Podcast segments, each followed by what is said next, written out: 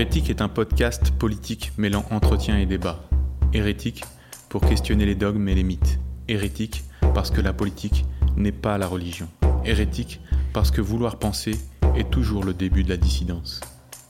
Nous sommes des militants libertaires, défendant les principes de la démocratie directe, de l'athéisme, du féminisme universaliste ou encore de l'internationalisme.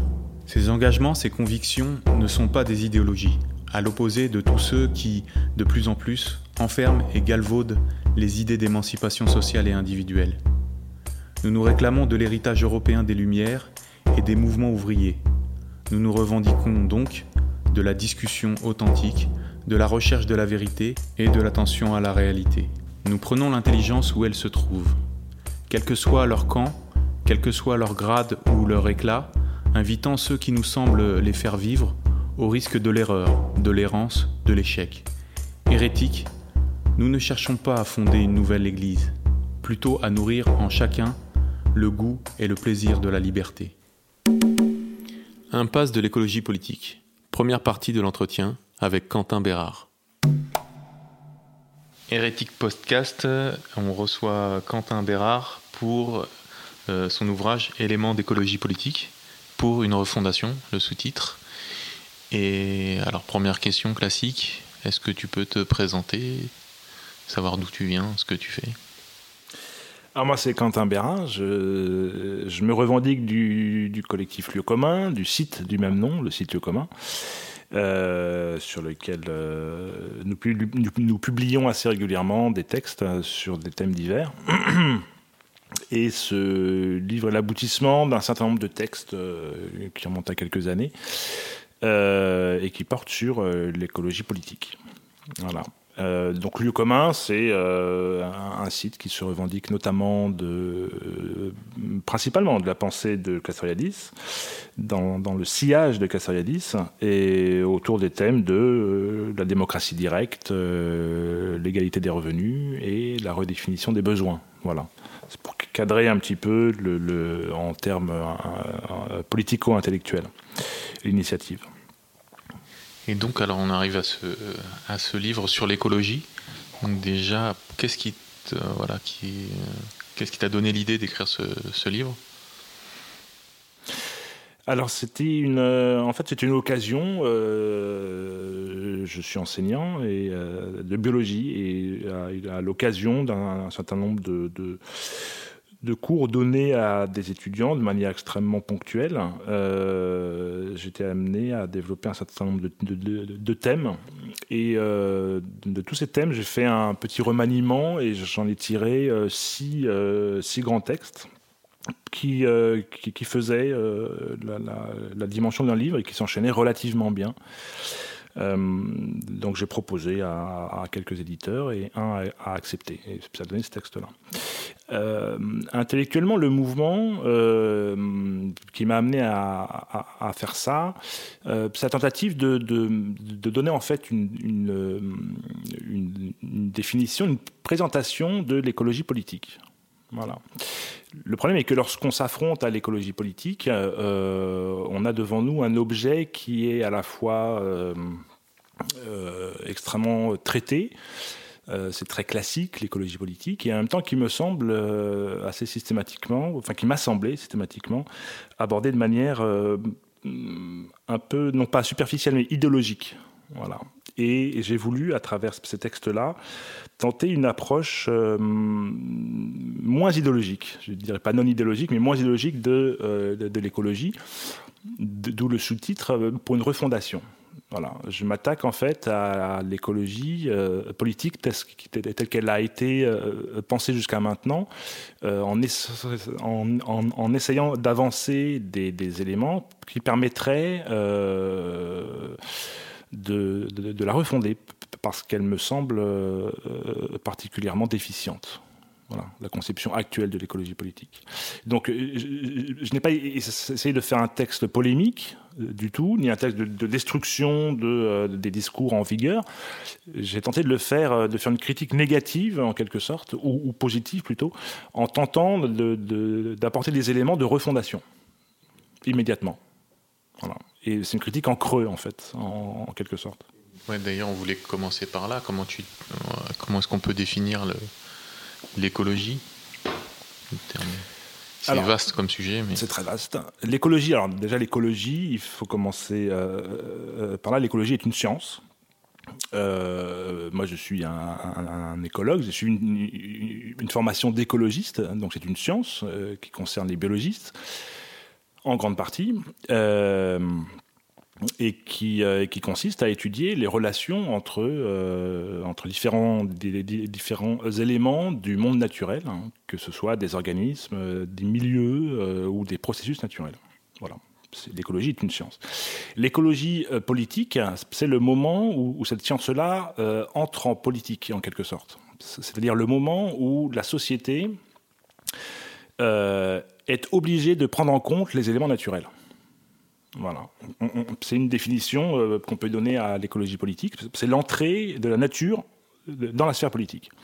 Alors que dans la tradition euh, gréco-occidentale, la nature euh, agit plutôt, euh, est plutôt est présente sous forme de, cadre de cadre de vie, sous forme de milieu dans lequel évolue une société, mais, qui ne, fait pas question en, lui-même. L'écologie politique est ce moment où la nature est un acteur à part entière dans l'agora.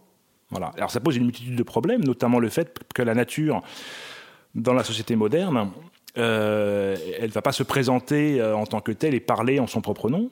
Ce, sont les scientifiques qui, vont parler au nom de la nature. si on parle de réchauffement climatique, on parlera, euh, ce sera le GIEC qui va parler au nom du climat. Si on parle de la disparition d'espèces, ce sera une agence, l'IPBS, qui, qui, va parler au nom de l'extinction de certaines espèces, etc., etc. Donc immédiatement, la science va jouer un rôle euh, central dans la politique. Alors que jusqu'ici, euh, la, sphère de, discussion dans la démocratie, euh, la science, on, la consultait, mais on évitait de faire en sorte qu'elle occupe une place centrale. Et troisième élément qui, peut définir l'écologie politique, c'est l'entrée dans un monde où, où tout est en relation, euh, de manière intime, c'est-à-dire que les déchets nous reviennent à la gueule euh, de manière figurée.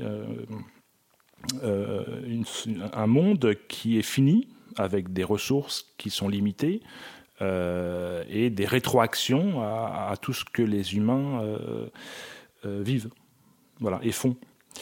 Donc l'écologie politique, c'est ce monde-là où il y a la nature il y a une science et il y a euh, un monde d'une complexité euh, importante.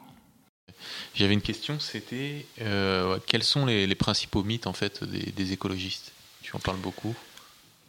Oui, alors je parle pour parler des écologistes en fait d'une idéologie que j'appelle l'écologisme. Alors j'ai pas inventé le mot, il existait déjà, et je trouve qu'il correspond plutôt bien. Donc plutôt que de parler de l'écologie politique, qui me semble euh, un, chantier relativement noble.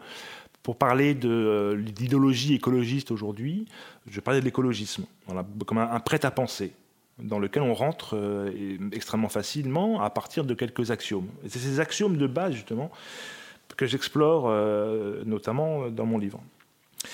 Alors, par exemple, un de ces axiomes est de considérer que les problèmes d'écologie sont dus à l'Occident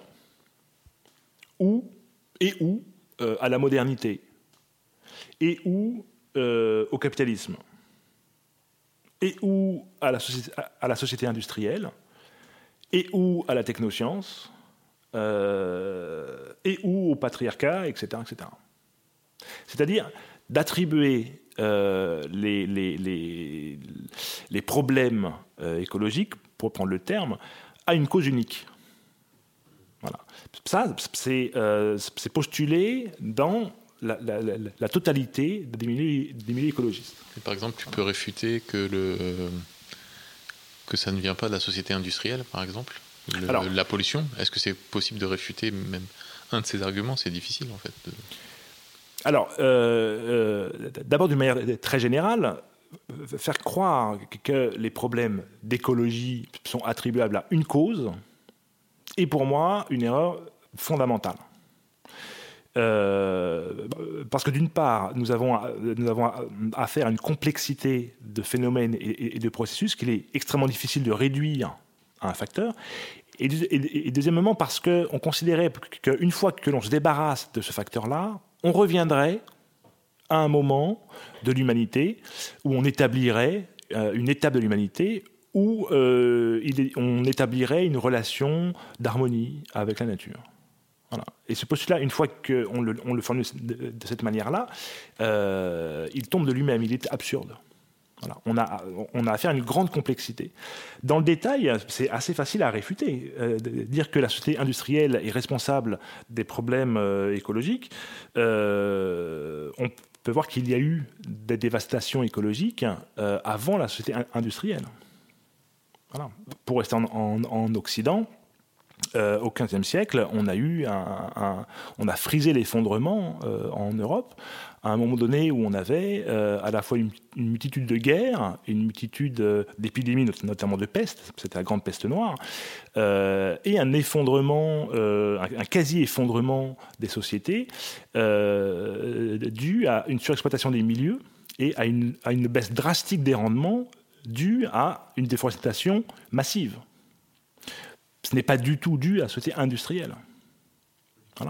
Euh, lorsque euh, nous avons affaire à euh, une, salinisation des, sols agricoles en Mésopotamie à partir du Xe siècle, ce n'est pas une société industrielle. Et pourtant, ce sont des sociétés qui se sont quasiment effondrées à cause de dévastation environnementale. Euh, le cas des Mayas est très connu également. Il y a une, composante écologique dans cet effondrement qui est très important. Ce n'était pas une société industrielle. Donc, non pas que la société industrielle contemporaine n'y soit pour rien, loin de là. Mais on ne peut pas la considérer comme une cause unique et, finale. Même chose à propos de l'Occident. Même chose à propos de la technoscience, du capitalisme. Euh, ou euh, euh, de la modernité. Euh, on ne peut pas réduire la question de l'écologie à, un simple facteur qu'il suffirait d'éliminer. Et là, ouais, tu, tu essayes de, parler justement de l'homme dans l'harmonie avec la nature, une espèce d'âge d'or. donc voilà, pour, pour, faire encore le parallèle avec le religieux, là, c'est vraiment le jardin d'Éden, où à un moment donné, donc comme tu disais, on ne sait pas trop si c'est le capitalisme, patriarcat, etc. Un espèce de.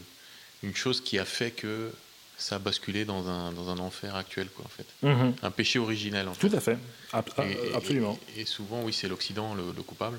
Oui, alors aujourd'hui c'est effectivement l'Occident, parce que c'est une aberration, hein, euh, j'en parlerai un peu plus loin, c'est une aberration, on cherche le coupable, alors qu'il est très facile de trouver des contre-exemples systématiquement.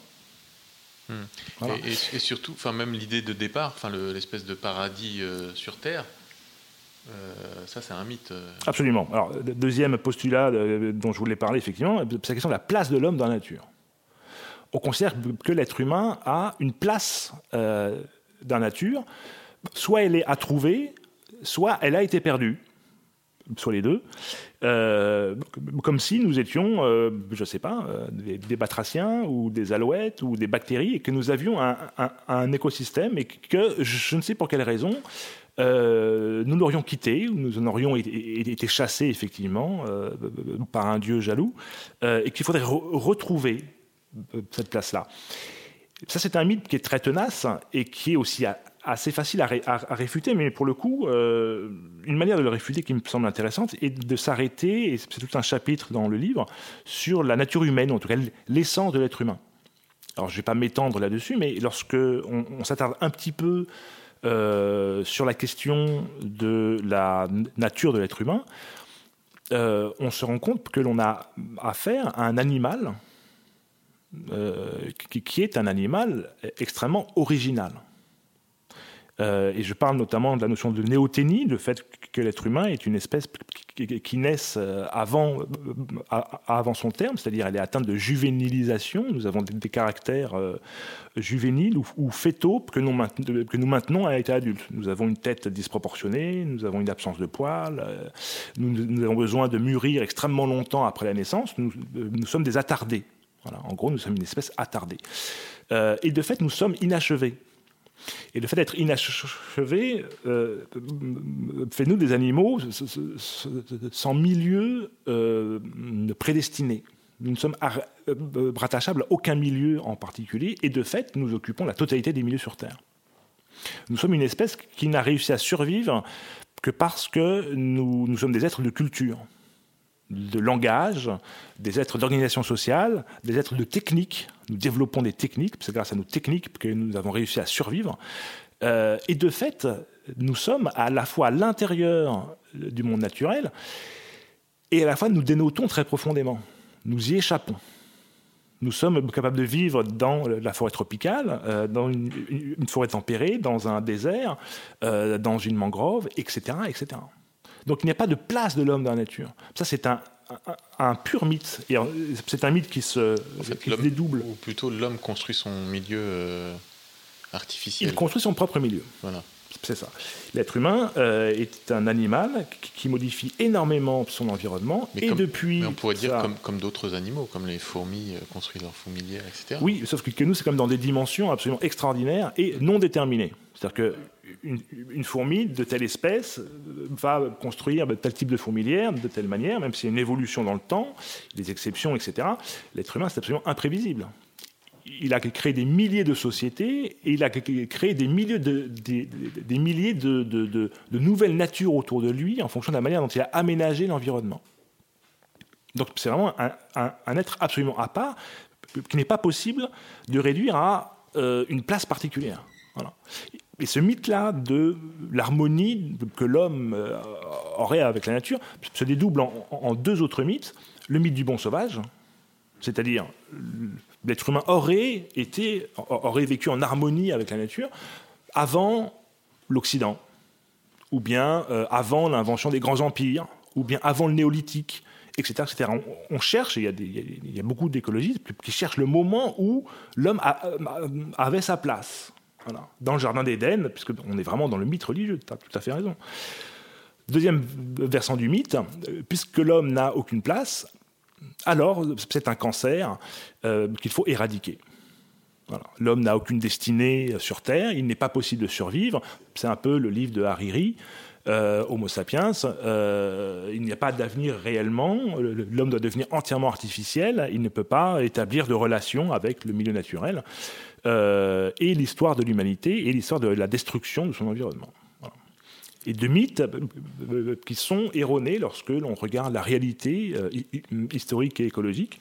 On se rend compte que c'est faux. Oui. après, sur, le, sur la. après, on peut peut-être parler des utopies, mais il y a des, oui, il y a des tentatives de.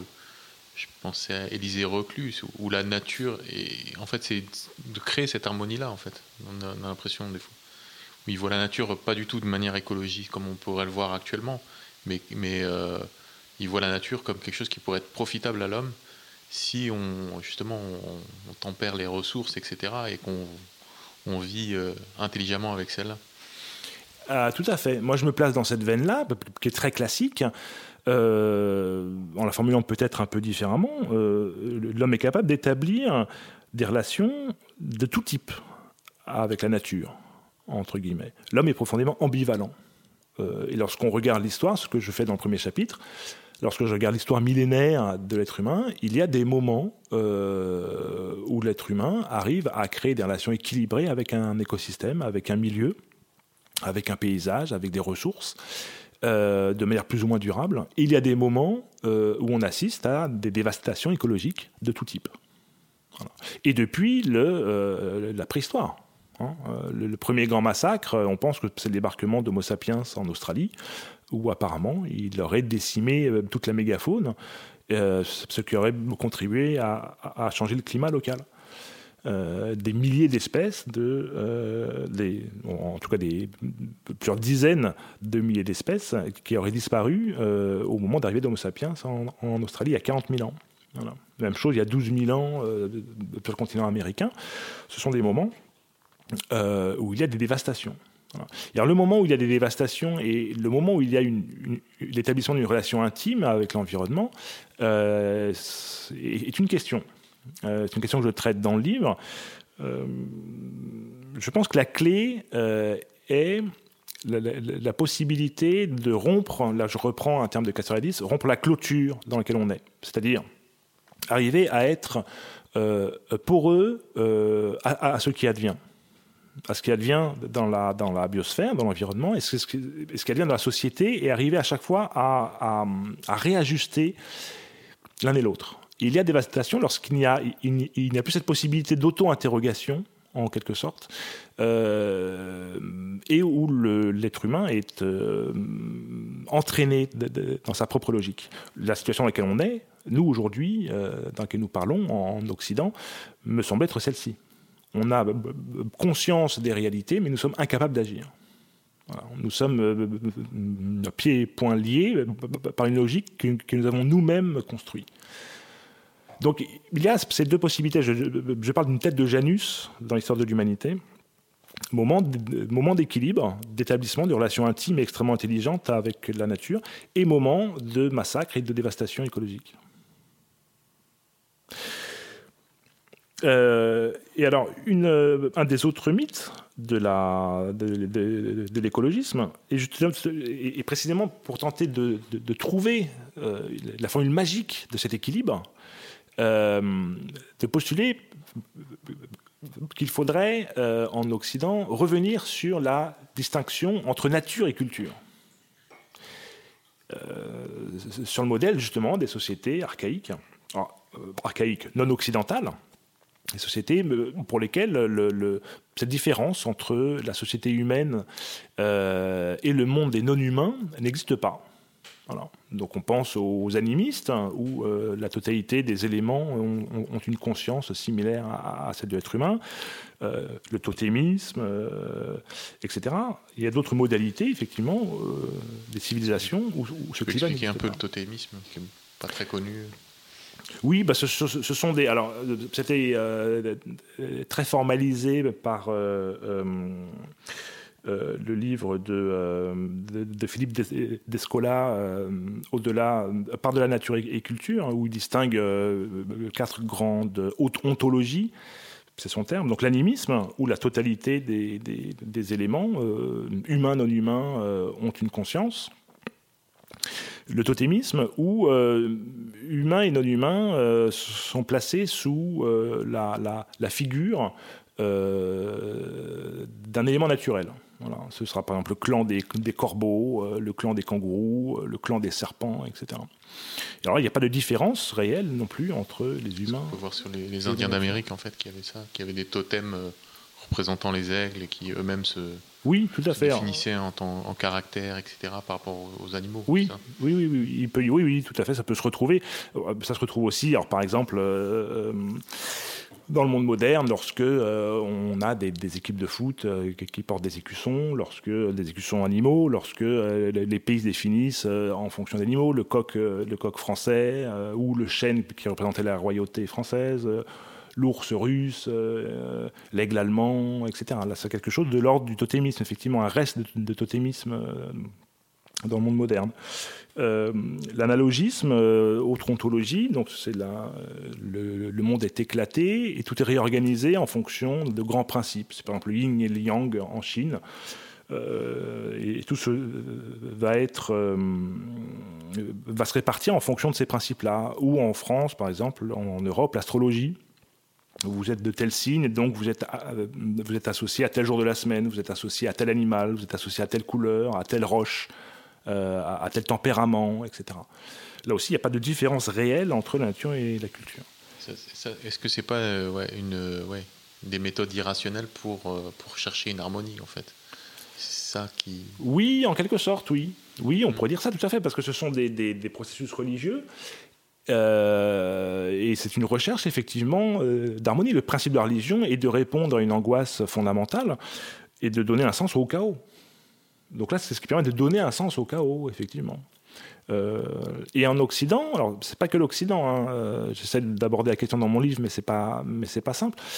L'institution de, la, distinction entre nature et, culture euh, est une manière à la fois de chercher cette harmonie-là. Par exemple, dans le judéo-christianisme, L'être humain domine la nature, l'être humain est, le témoin de Dieu sur Terre et a en charge de dominer et de gérer la création divine euh, que Dieu a créée en sept jours. Euh, c'est une forme d'harmonie, effectivement. Mais dans cette euh, autre manière de comprendre le, clivage nature-culture, plutôt moderne ou, gréco-moderne, euh, c'est pas une recherche d'harmonie, mais c'est plutôt une recherche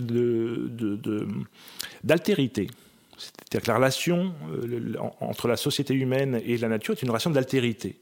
Et dans ces, dans ces cas-là, il y a un, rapport d'étrangeté et, d'interrogation.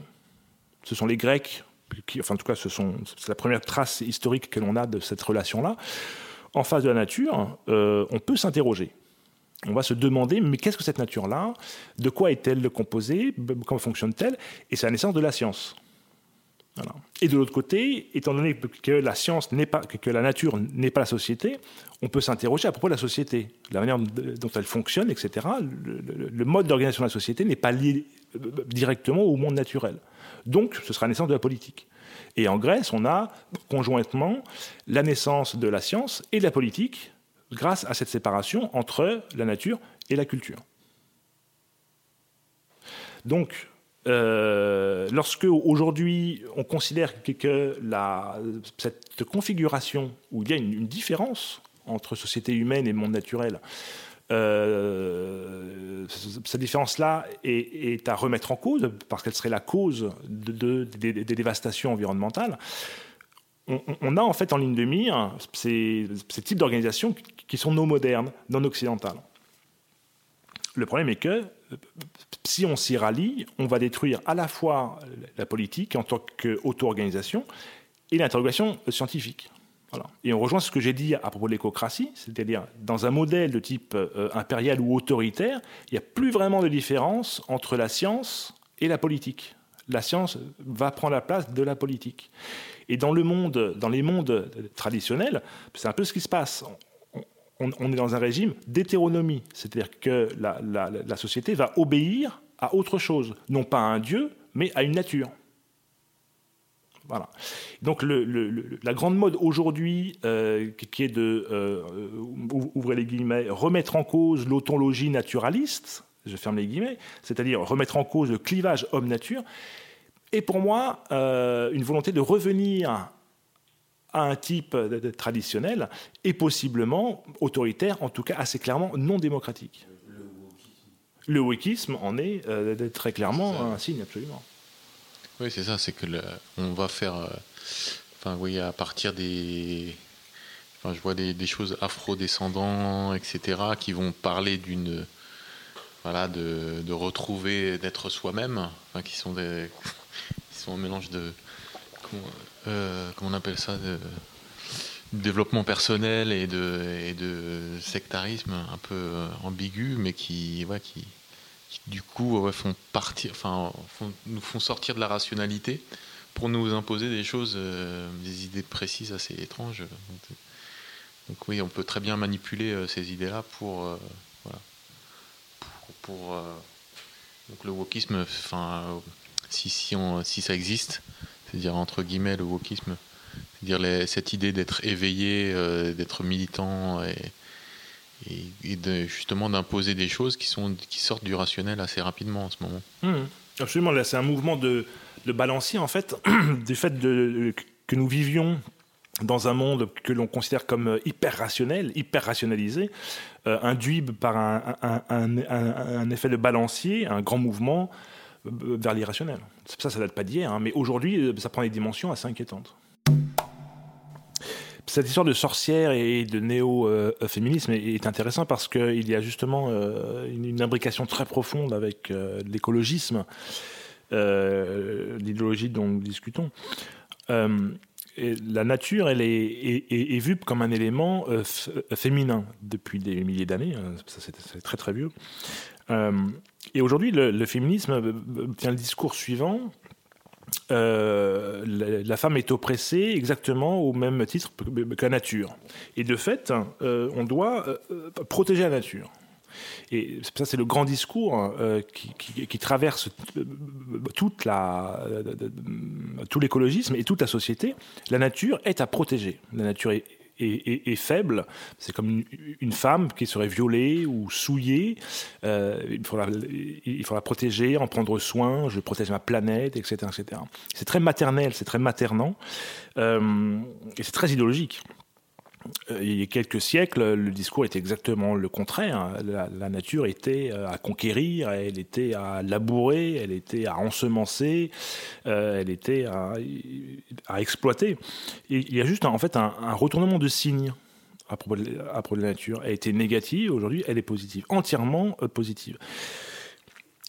Mais ça dénote toute, une, toute une idéologie qui est extrêmement lourde, que je ne peux pas détailler ici. Euh, mais, qui, est fausse. Euh, c'est une idéologie vraiment qui repose euh, sur une, une, pure illusion. La nature, évidemment, n'est ni bonne ni mauvaise, ni en danger, ni à protéger en elle-même. Il y a effectivement des, dévastations écologiques.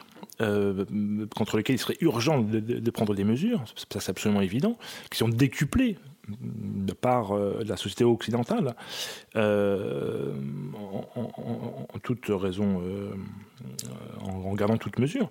mais le, le, point principal de l'affaire est que la nature n'est pas à part de l'être humain. C'est-à-dire, non seulement nous appartenons de fait à la nature, parce que nous sommes des organismes, euh, mais nature en, elle-même n'est pas à part de la société. C'est-à-dire que dans, toutes les sociétés, il y a eu un entrelacement très très profond entre le monde naturel et le monde humain. Euh, la planète entière, la, presque totalité des milieux et des écosystèmes a été modifiée par l'activité humaine depuis des milliers d'années. La planète est anthropisée. Euh, donc il n'y a pas une nature à part que l'homme viendrait de découvrir et, se mettrait à massacrer.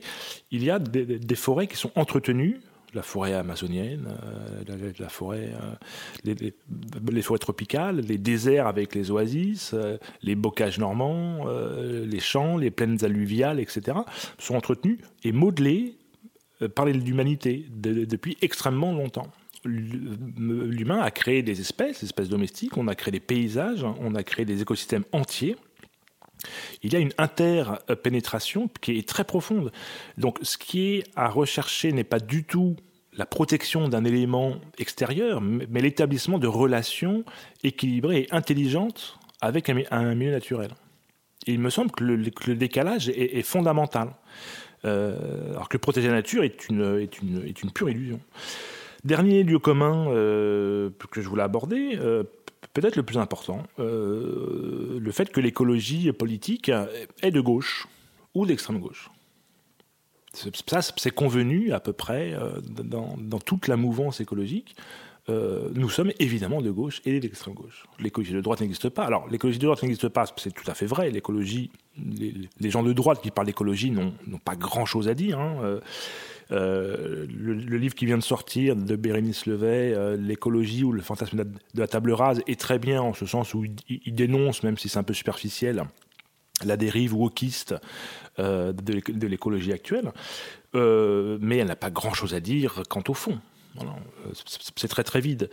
mais par contre, est-ce que l'écologie politique est réellement de gauche ou d'extrême gauche? Alors effectivement, ça s'est institué dans les années 60-70 en même temps que le grand mouvement des années 60, qui est une reprise en gros du mouvement euh, révolutionnaire en quelque sorte, et à travers la lutte euh, pour la défense de, euh, de l'environnement, à travers les luttes antinucléaires, à travers le retour à la Terre dans certains milieux, etc., il y a eu un ancrage à gauche.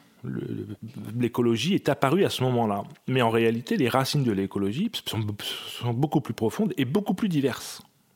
Lorsqu'on on fait réellement euh, l'histoire du mouvement écologiste, c'est une erreur fondamentale et que, font la plupart des gens qui s'y intéressent que de, s'arrêter ou le commencer plutôt aux années 60-70. Les racines, en, réalité, euh, sont multiples et ne sont ni de gauche ni de droite.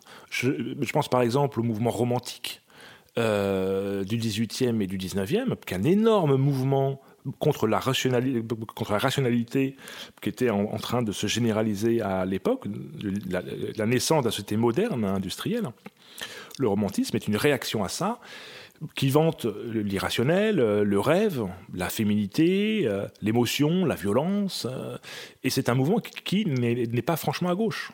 Le romantisme est un mouvement à la fois de gauche et de, droite. Il a inspiré aussi bien euh, Adolf Hitler que, que, Sigmund Freud, ou même en partie une partie du mouvement marxiste. Euh, il y a beaucoup de, de racines de l'écologie qui sont évidemment dans le monde scientifique. L'écologie en elle-même, le, mot a été créé en 1866 euh, et la discipline s'est développée à la, donc la fin du 19e et début 20e. Euh, c'est pas nécessairement une, discipline de gauche, même pas du tout. Il y a beaucoup d'écologistes qui étaient plutôt de droite.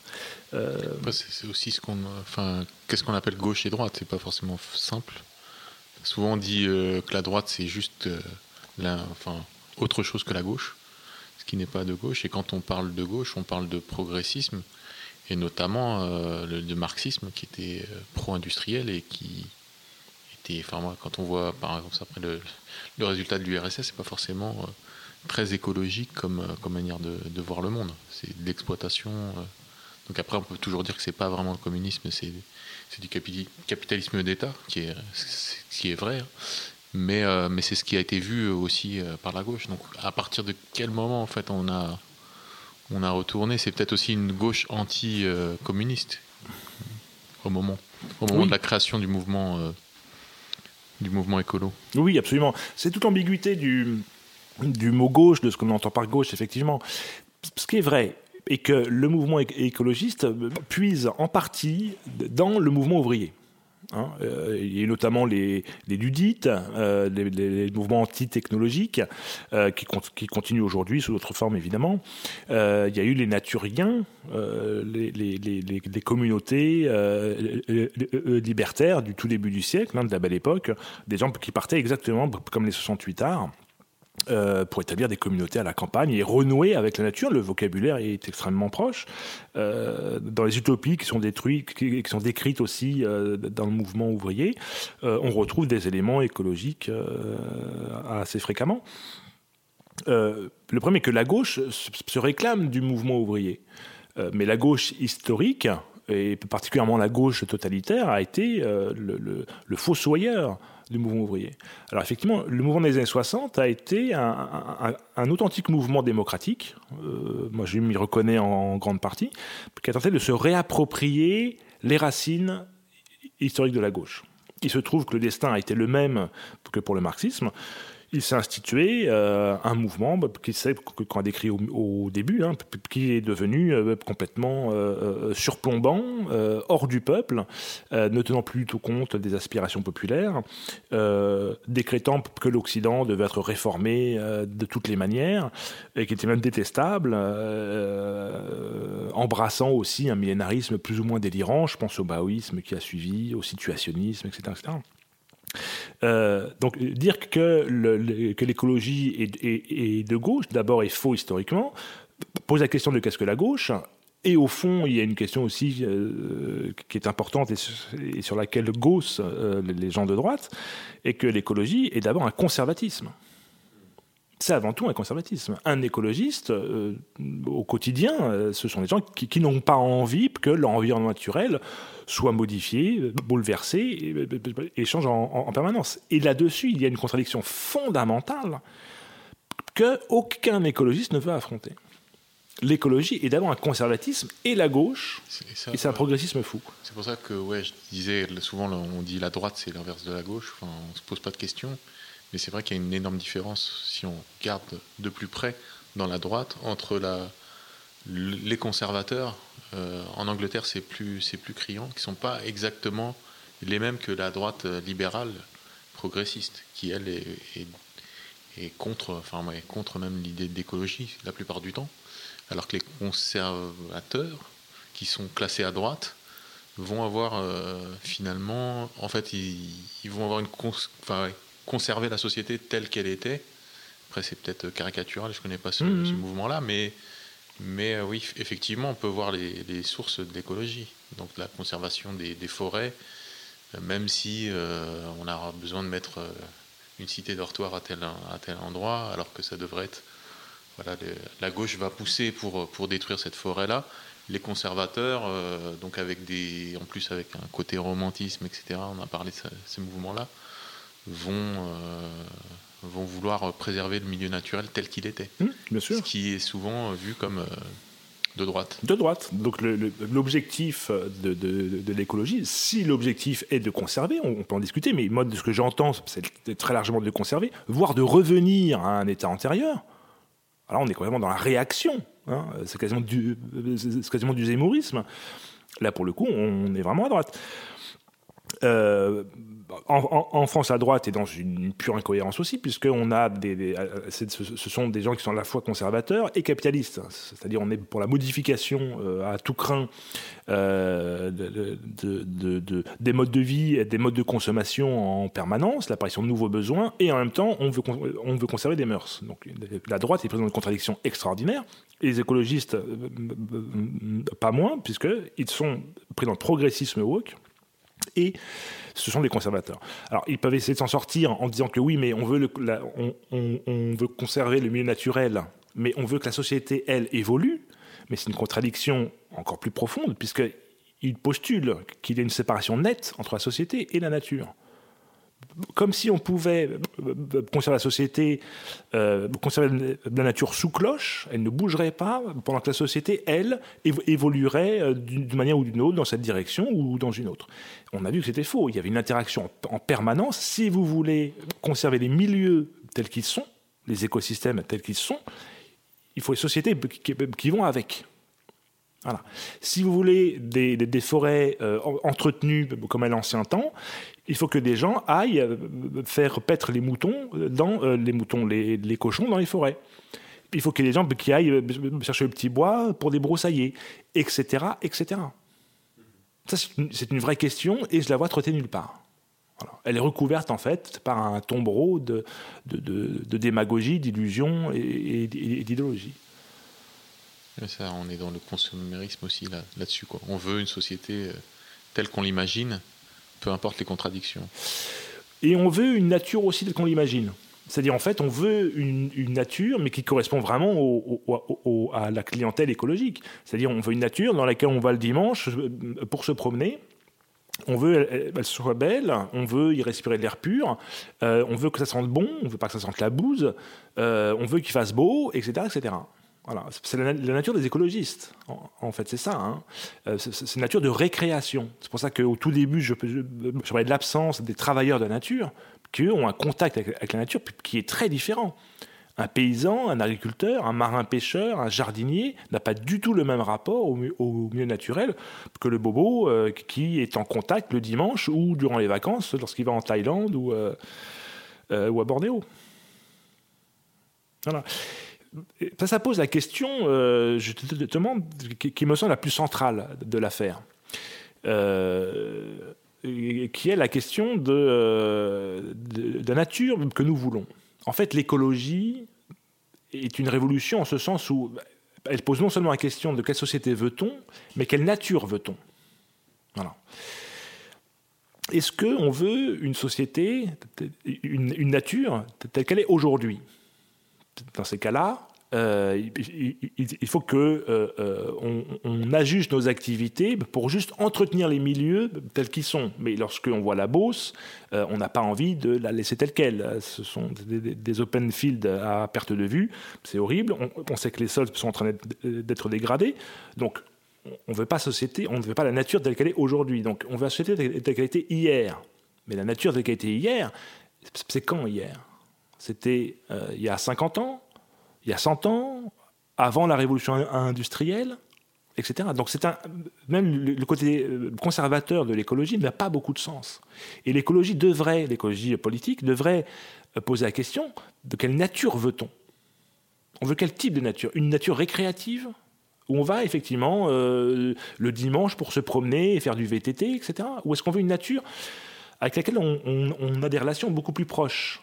Mais dans ces cas-là, une nature avec laquelle on a une relation plus proche, c'est par exemple les chasseurs.